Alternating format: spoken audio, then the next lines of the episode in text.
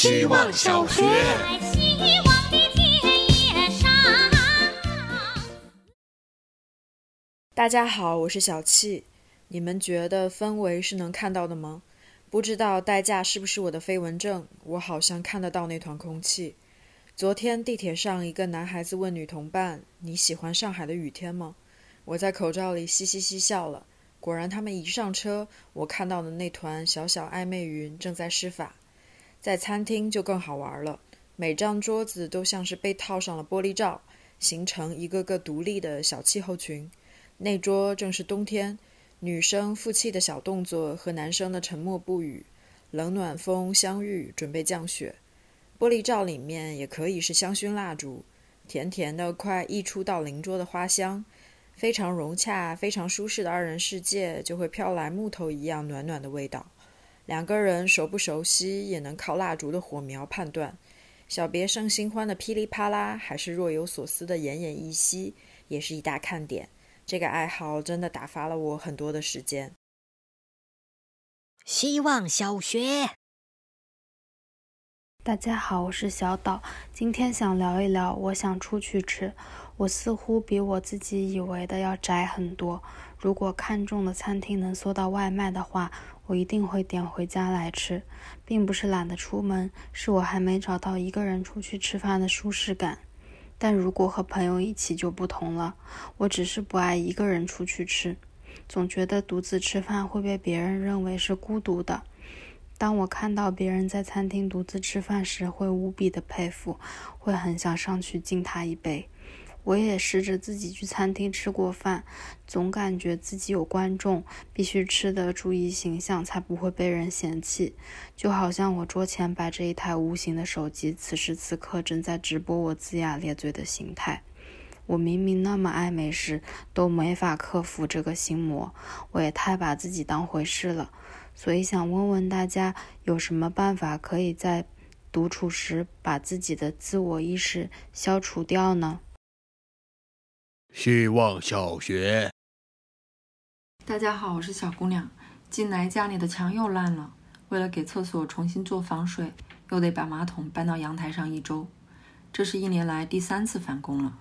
两个师傅来家里施工，一个负责干活，一个在那指挥。干活的人说：“我连早饭都没吃，饿得打颤颤了。”指挥的人答：“你以为我吃了吗？”然后回头看着我，我心里一惊，这是让我去给他们做饭吗？我心里飞速打着腹稿，还没开口，指挥的人接着说：“姑娘，你放心，我们不吃饭也会给你搞好。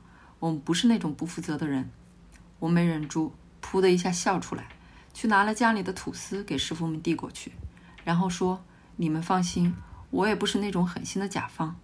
我很感谢师傅，因为他堵住了我不那么友善的腹稿，因为失去马桶一周的焦虑，缓解了无法淡定面对生活琐事的心态。”一个工人可完成的工作量配两个工人，可太有道理了。指挥的师傅成功的转移了我的注意力，半个小时功夫，夸得我找不着北。希望小学。大家好，我是小高兴。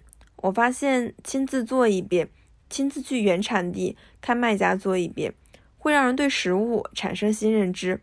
这个周末，我去苏州的一家老店买青团，摊主把青团递给我，我打开盒子，拿出一只放在手里，烫烫的，咬一口是软糯的。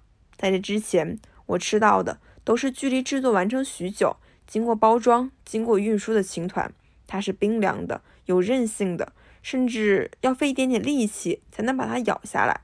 我一直以为青团就是这个味道的，我的思维就这样被我吃到的第一个青团，被每一个包装好的青团凝固了。同样让我惊讶的，还有早上自己做的葱油拌面。好吃的葱油里需要熬的不只是葱段，还有洋葱，以及让葱油香味更有层次感的桂皮、八角、香叶，太神奇了！我要对食物再多一点好奇心。希望小学。大家好，我是小灵通。今天才发现，吞咽这个动作有多么难。早起煎了一块牛排，夹到嘴边的时候，不小心一整块吞下去了。当时错愕了一下，但是很快就继续了。下午打车的时候，咣当咣当，忽然让人呕吐。我想那块牛排就在我的嗓子里被撞来撞去。坐地铁的时候，我在想，怎么会有人坐地铁想呕吐？恰巧就是那刻的我，在呕吐的感觉里，顺便交完了房租。回来的路上，我计划着下个月的消费支出。我发现我没办法做吞咽这个动作。我想着自己会不会窒息，但是好像呼吸一如往常。我忽然觉得自己就像那块牛排，卡在生活的喉咙里摇晃，能继续呼吸，却逼出呕吐的感觉，上不来也下不去。不管喝了多少杯水，都无法顺畅。忽然才明白，吞咽是生活漫长又复杂的动作，比吞咽更难的叫做吞咽生活。